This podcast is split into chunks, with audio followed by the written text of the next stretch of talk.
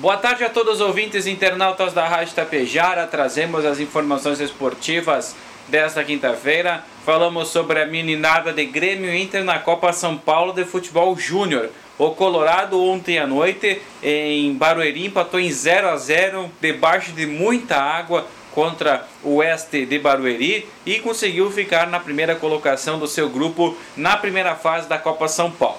Agora, o Colorado vai enfrentar a equipe do Aster Futebol Clube na segunda fase da Copinha. Jogo que será amanhã à noite, a partir das 9h30, na Arena Barueri, em Barueri. Já o Grêmio, há poucos instantes, derrotou a equipe do Picos do Piauí, já pela segunda fase da Copa São Paulo, pelo placar de 1 a 0. O gol foi marcado por Iago e agora o tricolor aguarda o adversário entre Atlético Paranaense e Guarani na próxima fase, já terceira da Copa São Paulo, possivelmente já iniciando no final de semana.